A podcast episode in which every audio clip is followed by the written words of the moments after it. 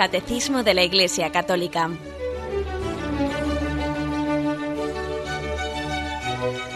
Un programa dirigido por Monseñor José Ignacio Munilla, Obispo de San Sebastián.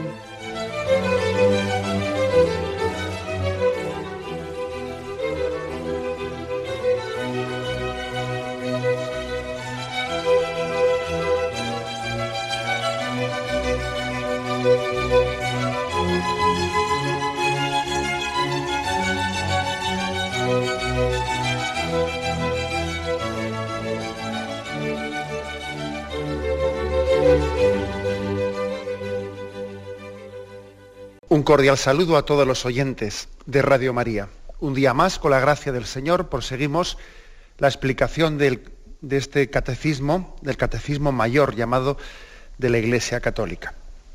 Estamos dentro del apartado segundo, en concreto eh, del apartado que el catecismo, la segunda parte del catecismo que está reservada a los sacramentos, a la liturgia. Y dentro de, este, de esta segunda parte del catecismo estamos explicando el sacramento de la unción de los enfermos. Hay un apartado, que es en el que estamos, que tiene como título Sanad a los enfermos. El sacramento de la unción de los enfermos decíamos que es un sacramento de sanación en primer lugar. Y tenemos que tener esto claro y tenemos que rescatar también, digo rescatar, eh, la imagen que hemos podido ir acumulando de este sacramento en el que más que un sacramento en el que se pide la sanación, pues eh, por desgracia, pues lo hemos podido reservar, ¿no? Irlo reservando exclusivamente, casi pues para, como, como si fuese una encomendación del alma en el momento del tránsito hacia la vida eterna. Y por supuesto que, ¿eh? por supuesto que también la Iglesia celebra este sacramento en ese momento del tránsito. Si es, si es ese el momento determinado en el que a la iglesia se le pide que sea celebrado, así lo celebra. Pero no, no deberíamos de confundir el sacramento de la unción de los enfermos con, con, ese, con esa oración que también existe en el ritual, en el ritual de la unción de los enfermos, que es una especie de añadido, como un apéndice, un apéndice que dentro del ritual pues, existe en el que se habla de la encomendación del alma en el momento de salir de este mundo. Existe esa oración ¿eh? en la que la Iglesia encomienda a ese alma que está eh, en ese momento saliendo de este mundo, la encomienda a Dios y es una oración hermosísima. ¿eh? Alma cristiana, al salir de este mundo, marcha en nombre de Dios Padre que te creó, etcétera, etcétera. Es una oración hecha pues no para pedir eh, la, sanación, sino es una oración para acompañar en ese tránsito hacia la vida eterna.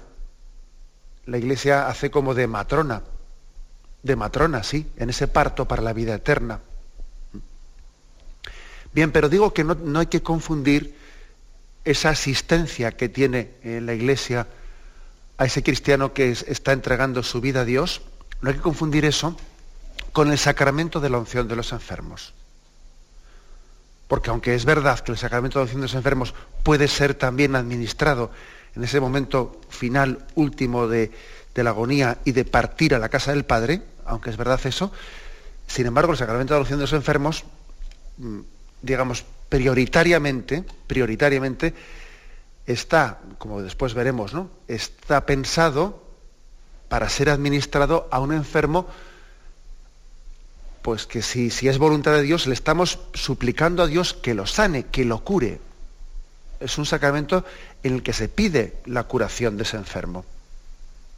No hay que reservarlo, pues exclusivamente para, para, la, para la agonía, para ese momento de salir de este mundo al Padre. Es un sacramento en el que se pide la salud de los enfermos. Bueno, y insistiendo en esto, y, y por eso es por lo que en la reforma litúrgica se le cambió ese nombre de extrema unción a unción de enfermos, que es un nombre, pues como decíamos ayer, mucho más bíblico, más conforme a los textos del Nuevo Testamento en los que se nos habla de este sacramento. Bueno, estamos en el punto 1508. Ayer, así lo habíamos dejado ayer, y vamos a continuar ahí. El punto 1508 dice, el Espíritu Santo da a algunos un carisma especial de curación para manifestar la fuerza de la gracia del resucitado. O sea que hay un carisma especial. Un carisma que, que no da a todos los cristianos, ni siquiera a todos los sacerdotes.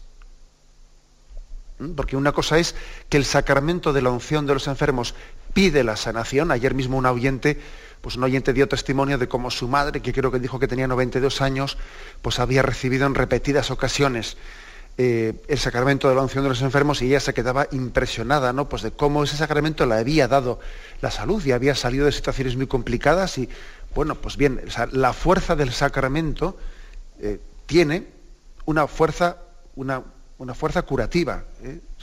en esa voluntad de Dios, que, que, Dios pues puede, puede, destinar esa gracia del sacramento a una sanación del cuerpo o, o si, si es su voluntad, pues, pues quizás no conceda esa gracia de la sanación del cuerpo y, de alguna manera dirija ¿no? esa gracia del sacramento más exclusivamente a la sanación del alma.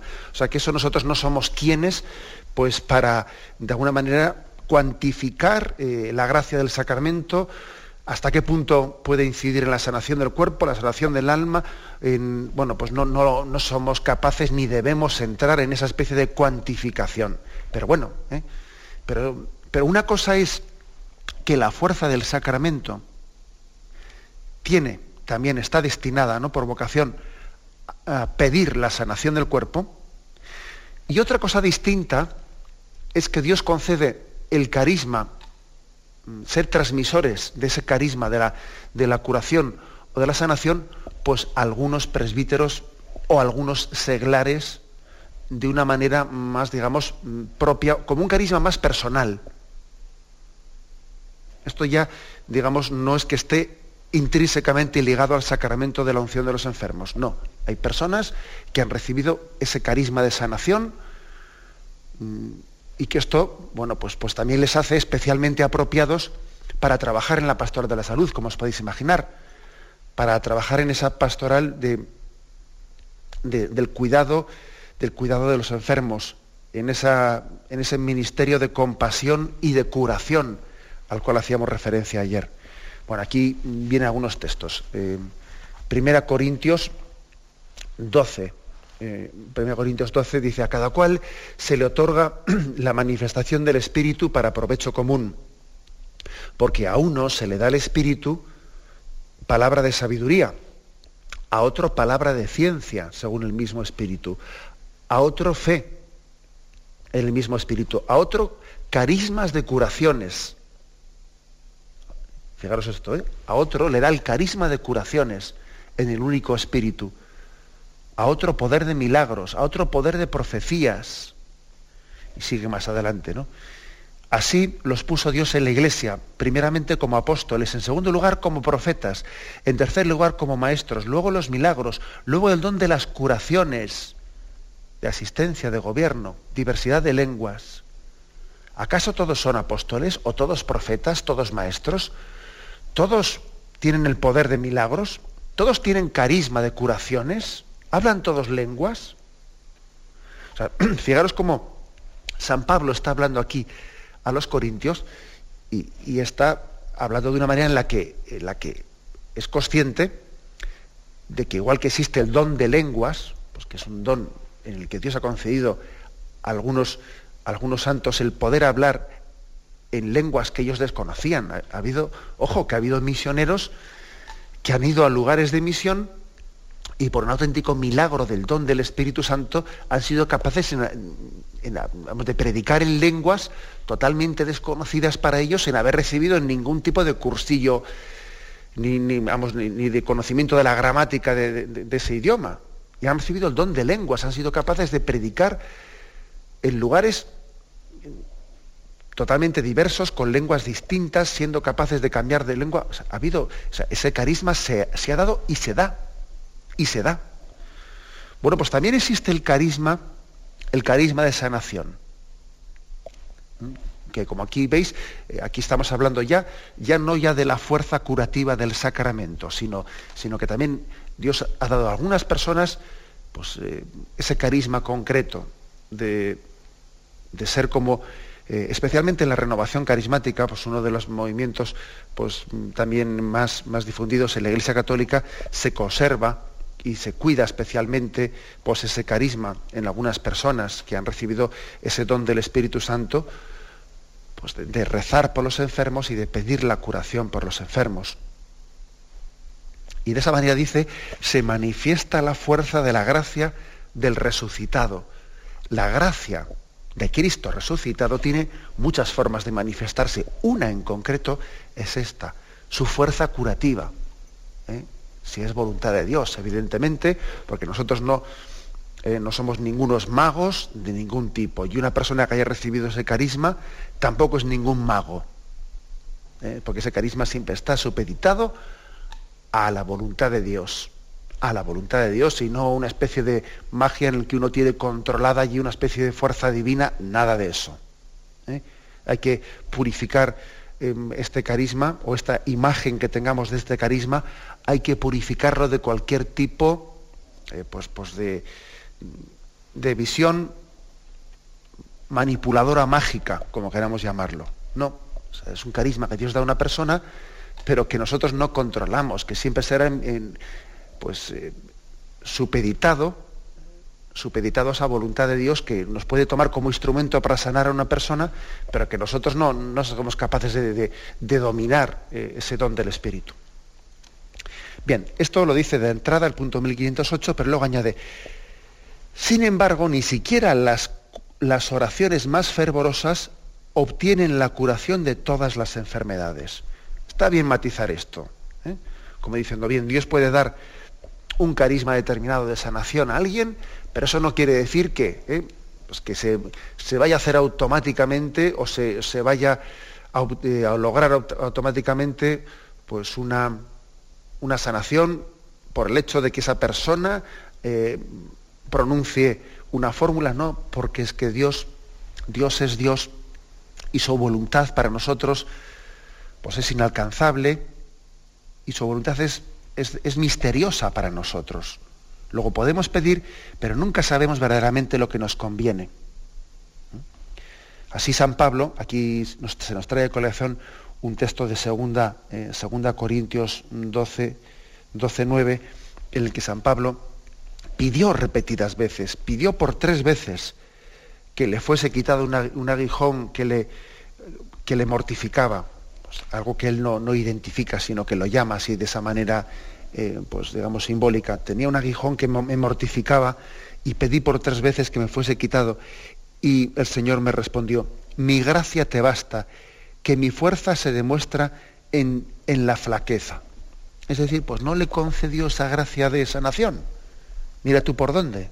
le dijo, mira, te, te basta mi gracia, tú sigue adelante luchando y, y esa debilidad que llevas en tu carne, pues mira, hoy por hoy en los planes de Dios no está el quitártela. Hoy por hoy, en la providencia de Dios, pues Dios quiere que, que cargues esa cruz, que cargues con ella y que te santifiques con ella. Te basta mi gracia. Yo te acompañaré, no te, no te dejaré solo. Mi gracia te asistirá en todo momento será, eh, será fuente de purificación para ti. Pero mira, en los designios de Dios ahora mismo no está el quitarte eh, ese aguijón que te, o esa enfermedad eh, que te está mortificando. Ojo, por lo tanto, sí, podemos pedir el don de curación.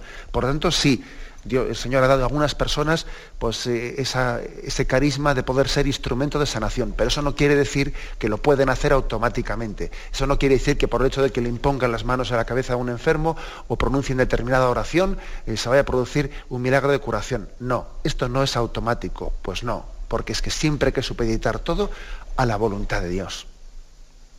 Y no olvidemos nunca que, que el fin último, la meta, no es curarse, curar mi cuerpo. Esa no es la meta. La meta es discernir cuál es la voluntad de Dios y por qué camino concreto Dios quiere que me santifique. Si mediante la curación de esta enfermedad hace que yo dé gloria a Dios porque he sido objeto de esa curación, o mediante abrazar esa cruz y recibir la gracia de llevarla con paz interior y con resignación cristiana. Es decir, tenemos que ir discerniendo y descubriendo cuáles son los caminos por los que Dios quiere que nos, que nos santifiquemos. La clave de todo, la clave de todo está en, este final de, de este punto 1508 que estamos comentando. San Pablo aprende del Señor que mi gracia te basta, que mi fuerza se muestra perfectamente en la flaqueza y que los sufrimientos que tengo que padecer tienen como sentido lo siguiente, completo en mi, carne lo que falta a las tribulaciones de Cristo en favor de su cuerpo que es la iglesia. Esta es la clave, fijaros, esta es la clave. Que nos demos cuenta de que la enfermedad, la debilidad de nuestra carne, la vejez, pues todo, todos esos signos ¿no? que, nos están, que nos están de alguna manera pues, dando, son como una voz que nos recuerda eh, la fugacidad de nuestra vida, la debilidad de nuestra carne, han sido eh, todos estos signos en el plan de Dios han sido introducidos unidos a las tribulaciones de Cristo. Y entonces yo estoy en mi carne, en mi cuerpo, en mi existencia, estoy completando completando lo que fue la pasión de Jesucristo.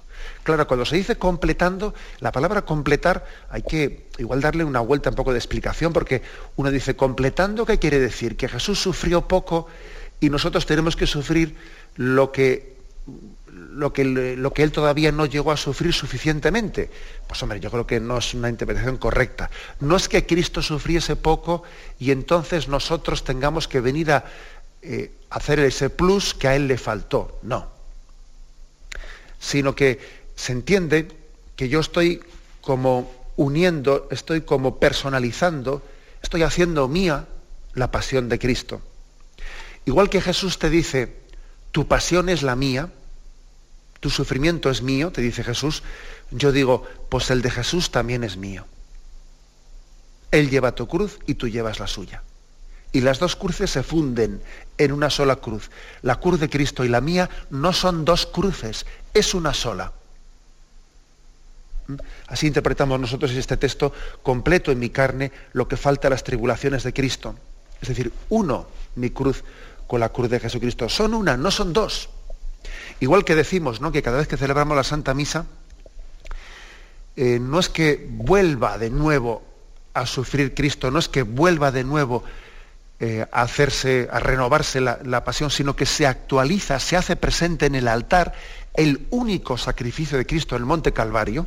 Cada vez que celebramos la Santa Misa, se está actualizando, haciendo presente el momento del Calvario, no, no porque Cristo volvamos a, a matarle una segunda vez, sino porque Él sacramentalmente vuelve a hacer presente lo que allí ocurrió. Bueno, pues de modo similar podemos decir que un cristiano que une, ofrece su enfermedad a Dios, está uniendo, uniendo su cruz a la de Cristo. No son dos cruces, es una sola. Se está aquí en tu vida, en tu cama, en el hospital, en esta habitación, se está haciendo presente la cruz de Cristo. De la misma manera que esa cama, esa enfermedad, estuvo presente en el corazón de Cristo en el Monte Calvario, ahora tú también la cruz de Cristo la haces presente en la tuya.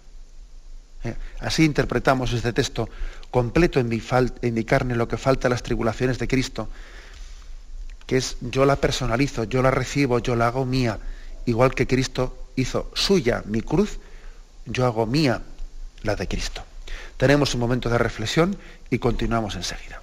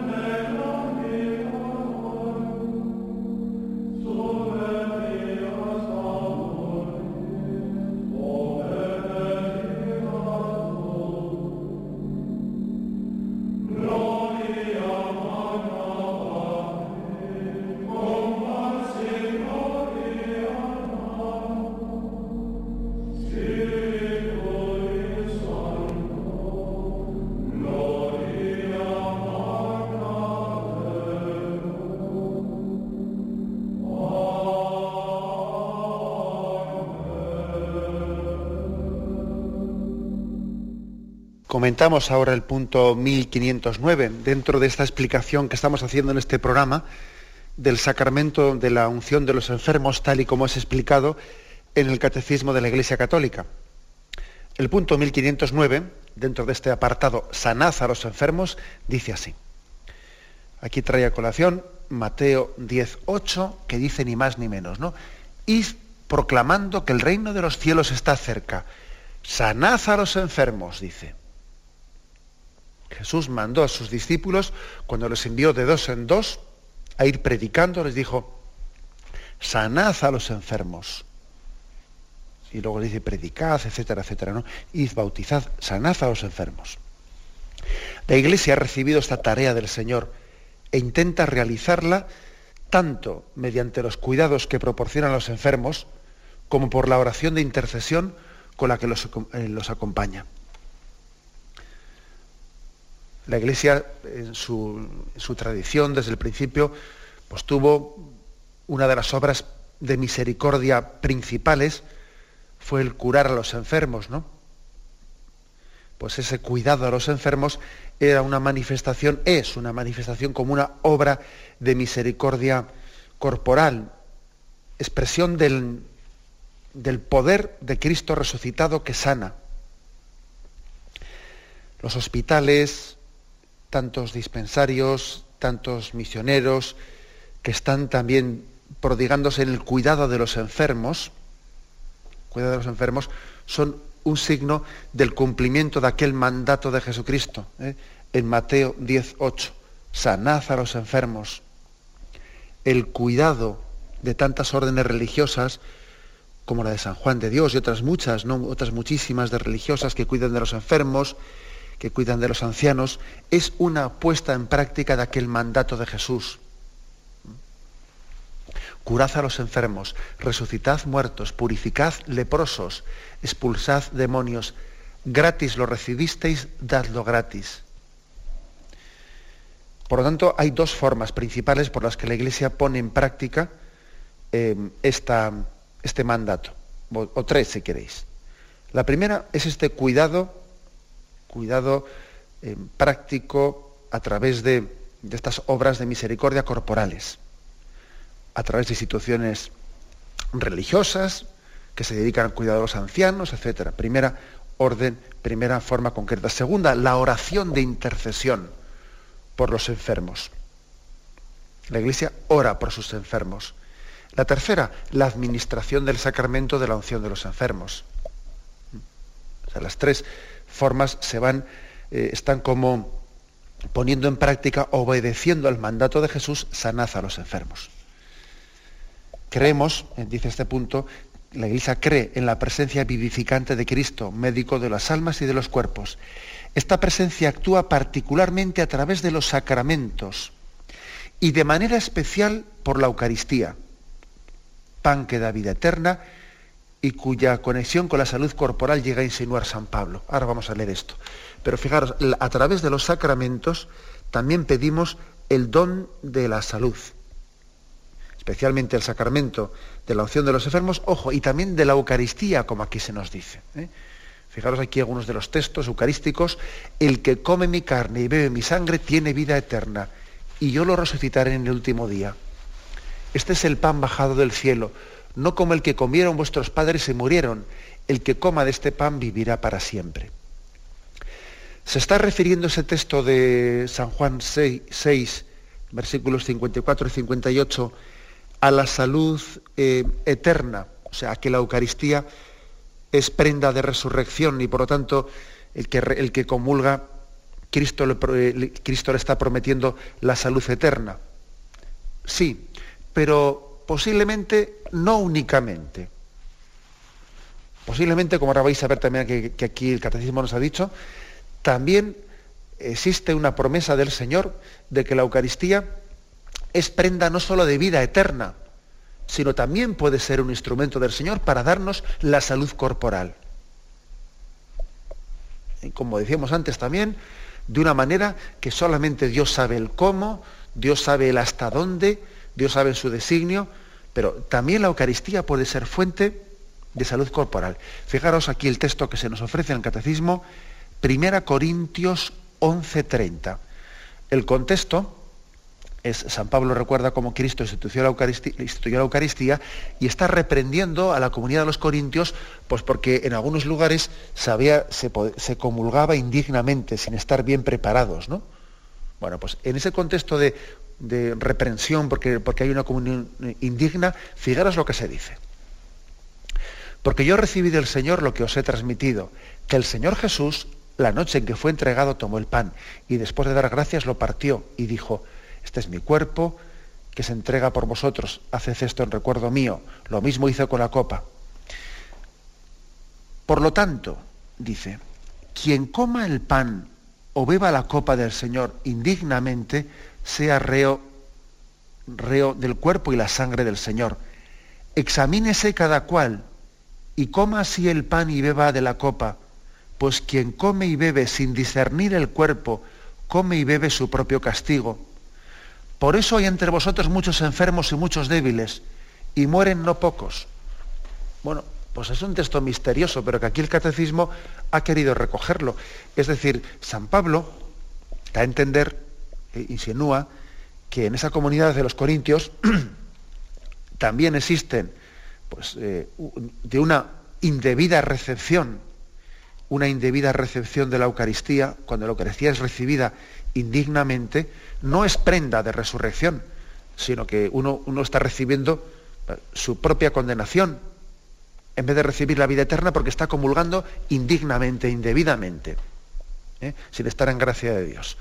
Y luego dice, por eso hay entre vosotros muchos enfermos y muchos débiles, y mueren no pocos.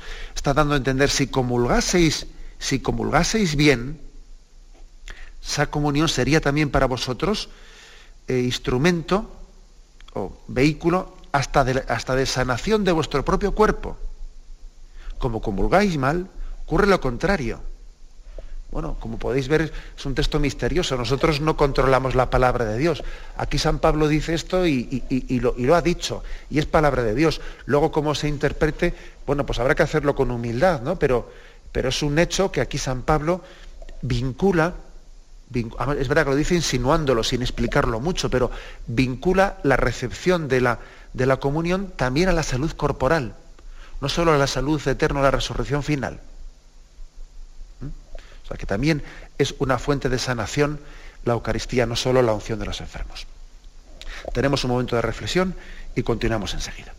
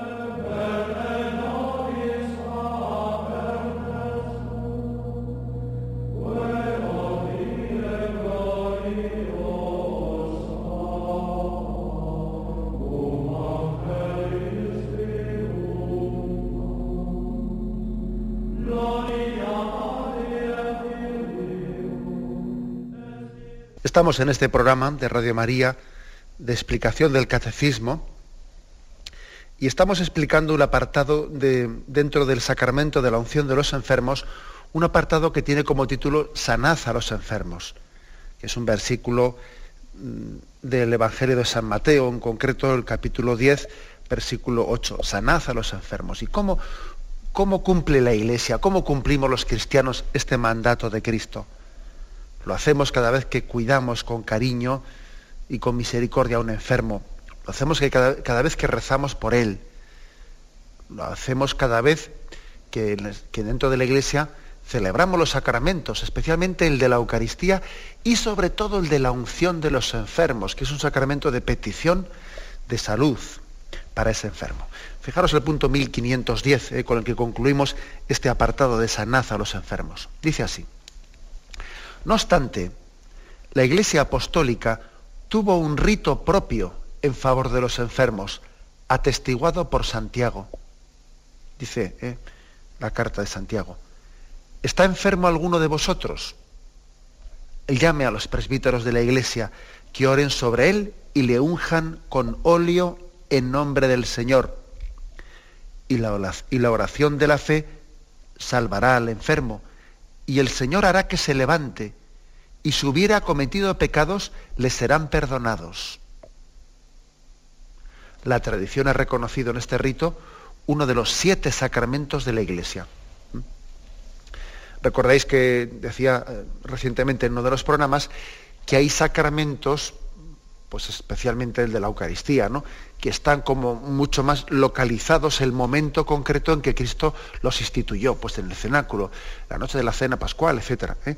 Bueno, pues sin embargo otros sacramentos sabemos que fueron instituidos por Cristo, pero tampoco sabemos pues, el momento o el lugar concreto en el que lo hizo en concreto el sacramento de la unción de los enfermos, la base bíblica eh, más fuerte, más fuerte, pues es esta, ¿eh? Es este, este punto, este, este texto que hemos leído de la carta mm, de la carta de Santiago, capítulo 5, versículos del 14 y 15, ¿eh? donde dice, ¿está enfermo alguno de vosotros? Pues que llame a los sacerdotes de la iglesia y que recen sobre él y que le unjan con el óleo, etc. O sea, es decir, que ahí se ve un texto muy claro en el que en el que se ve cómo la comunidad cristiana, o sea, los apóstoles estaban predicando a la primitiva comunidad cristiana que se celebrase este sacramento de la unción de los enfermos.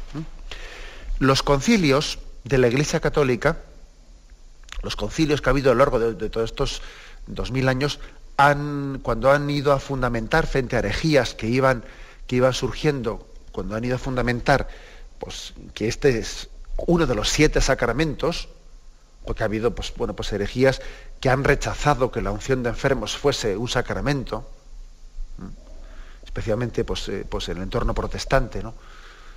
Pues sin embargo la Iglesia Católica ha reivindicado ¿no? una y otra vez. Entonces vamos a leer algunos de los textos. Aquí, aquí también eh, al final los cita, cita los concilios en los que ha sido recordado por parte de la Iglesia Católica que en este texto que hemos leído de la Carta de Santiago eh, hay una referencia explícita eh, al sacramento de la unción de los enfermos. Por ejemplo, el Concilio de Trento, el punto, el punto 908 eh, del Detzinger, en el que se recogen pues, los, los cánones de los concilios, el Concilio de Trento, allá por el 1551, dice, Ahora bien, esta sagrada unción de los enfermos fue instituida como verdadero y propio sacramento del Nuevo Testamento por Cristo nuestro Señor. Insinuado, dice, fíjate, insinuado ciertamente en Marcos 6.13. Dice, insinuado en Marcos. ¿Qué decía allí Marcos 6.13? Expulsaban a muchos demonios y ungían con aceite a muchos enfermos y los curaban. O sea que ya Marcos 6:13 habla de cómo los discípulos, cuando eran enviados por Jesús, ungían, ungían con aceite a enfermos y los curaban. Entonces el concilio de Trento dice, y ya estaba insinuado en aquel texto eh, pues el, el sacramento de la unción de los enfermos. Y recomendado y promulgado a los fieles por el apóstol Santiago, hermano del Señor, cuando dice, ¿está enfermo alguno de vosotros? Haga llamar a los presbíteros de la iglesia y oren sobre él, ungiéndolo con óleo en nombre del Señor. Y la oración de fe salvará al enfermo y, le aliviará. Y si tuviera pecado, lo perdonará. Dice el Concilio de Trento, por estas palabras la iglesia, tal como aprendió por tradición apostólica de mano en mano transmitida, enseña la materia, la forma el ministro propio y el efecto de este saludable sacramento. Entendió, en efecto, la Iglesia que la materia es el óleo bendecido por el obispo, porque la unción presentada representa de la manera más apta la gracia del Espíritu Santo, por la que invisiblemente es ungida el alma del enfermo. La forma después entendió ser aquellas palabras por esta unción, etc. aquí veis como el concilio de Trento, hilando fino, ¿eh? pues distingue entre que en Marcos 6.3 ya se insinúa, se insinúa el sacramento y que después en, este, en esta carta de Santiago, el capítulo 5 de la carta de Santiago, ya está recogida expresamente pues, esa institución del, sacramento. ¿no? Pues no, no, os penséis que esto hasta el concilio de Trento no fue dicho con claridad, ni mucho menos, mucho antes también la Iglesia lo había dicho. ¿eh? Allá por los años de entre el 401 417, fijaros, en el siglo V, ni más ni menos, ¿no? en el inicio del siglo V, tenemos también otros textos de, San Inocencio, Papa, el cual también habla de esta misma doctrina. ¿eh? A la verdad, dice él, ¿eh? este es el punto 216 del Dethinger, que recoge, como he dicho antes, un libro en el que se recogen los cánones de los concilios. Fijaros lo que se decía ya al comienzo del siglo V. ¿eh? a la verdad, puesto que acerca de este punto como de los demás quiso, quiso consultar tu caridad, añadió también mi hijo Celestino Diácono en su carta que había sido puesto por tu caridad lo que está escrito en la epístola del bienaventurado Santiago Apóstol. Si hay entre vosotros algún enfermo, llame a los presbíteros y oren sobre él, ungiéndolo con óleo en nombre del Señor y la oración de fe salvará al enfermo y el Señor le salvará. Y si ha cometido pecado le perdonará. O sea que, que el Papa Inocencio vuelve a recurrir a este texto del apóstol Santiago para ver en él, digamos, el fundamento principal bíblico en el que se, eh, se demuestra, se sustenta que Cristo instituyó el sacramento de la unción de los enfermos. Dice, lo cual, continúa eh, San Inocencio, eh, continúa, lo cual no hay duda que debe, tomarse o entenderse de los fieles enfermos, los cuales pueden ser ungidos con el santo óleo del crisma que preparado por el obispo, no solo a los sacerdotes, sino a todos los cristianos es lícito usar para ungirse en su propia necesidad o en la de los suyos. Por lo demás vemos que se ha añadido un punto superfluo, como es dudar del obispo en cosa que es lícita a los presbíteros, porque si se dice a los presbíteros es porque los obispos, impedidos para otras ocupaciones, no pueden acudir a todos los enfermos. Bueno, entonces aquí eh, Inocencio explica pues, que existía en su tiempo la controversia de si esa unción era únicamente para los, eh, para los presbíteros. Dicen, no, no, también la pueden recibir los fieles, no únicamente está dirigida a los presbíteros. Y también explica por qué eh, no solamente los, obispos, sino que los presbíteros también pueden administrarla. O sea, no es un sacramento reservado a la, a la administración del obispo, aunque sí que es verdad que es el obispo el que ha ungido ese aceite con el que el sacerdote administra el sacramento de la unción. Eh, existe una ceremonia, una ceremonia, la misa crismal se llama, la misa crismal, que suele ser celebrada en todas las catedrales, pues dependiendo, pero suele ser celebrada el miércoles santo, a veces se adelanta el martes santo.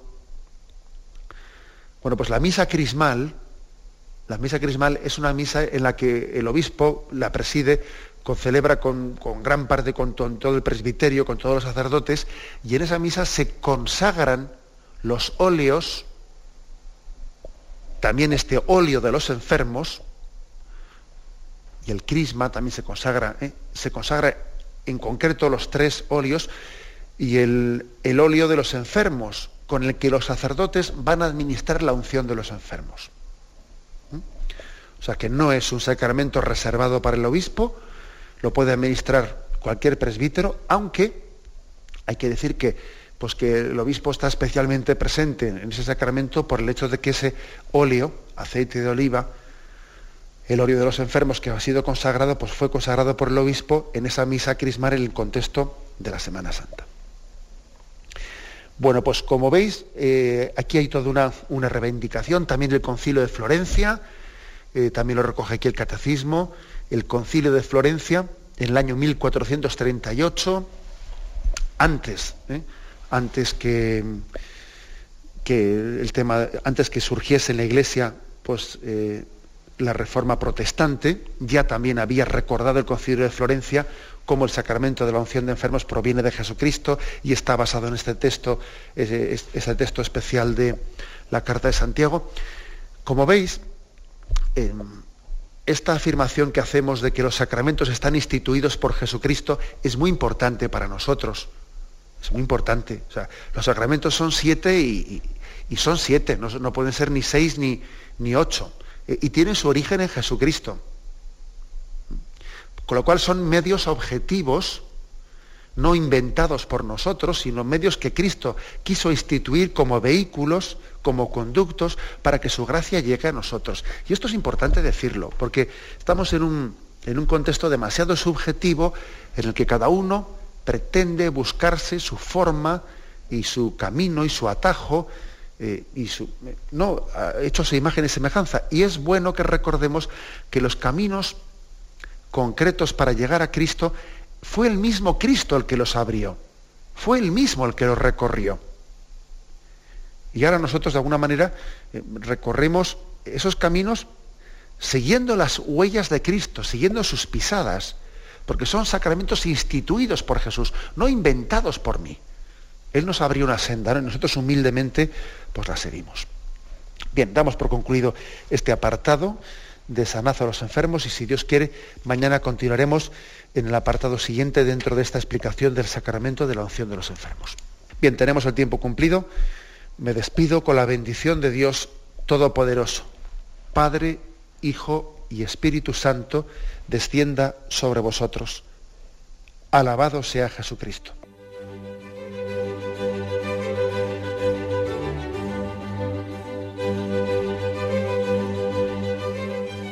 Finaliza el Catecismo de la Iglesia Católica, un programa dirigido por Monseñor José Ignacio Munilla, obispo de San Sebastián.